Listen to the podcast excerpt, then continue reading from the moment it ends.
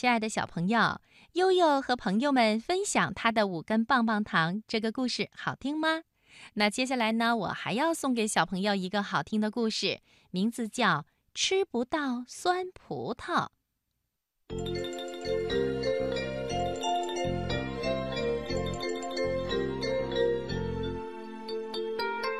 葡萄架上绿叶成荫，挂满了一串串沉甸甸的葡萄，有紫色的，也有绿色的。紫色的葡萄像玛瑙，绿色的像翡翠，上面还有一层薄薄的白霜呢。望着这成熟的葡萄，谁都忍不住要摘一串尝尝。一只饥饿的狐狸来到葡萄架下，它的肚皮瘪瘪的，已经好几天没吃东西了。望着诱人的葡萄，狐狸口水直流。他心想：这葡萄又大又圆，一定很甜，我要美美的吃上一顿。可是那葡萄架太高了，他怎么也够不着。怎么办呢？急得他呀直跺脚。哎，对了，跳起来不就行了吗？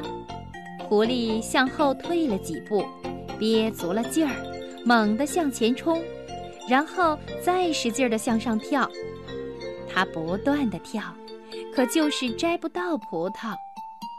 狐狸跳累了，一屁股坐在地上，肚子更饿了。一阵风吹来，葡萄叶沙沙作响，从树上飘下一片枯叶。狐狸想：要是能掉下来一串葡萄，该多好啊！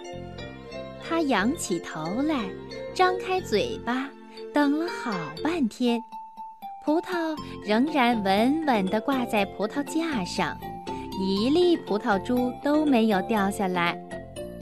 唉狐狸叹了一口气，然后他笑起来，安慰自己说：“那葡萄一定又酸又涩，吃到嘴里味道一定差极了，还不如不吃呢。”狐狸饿着肚子，无奈地转身离开。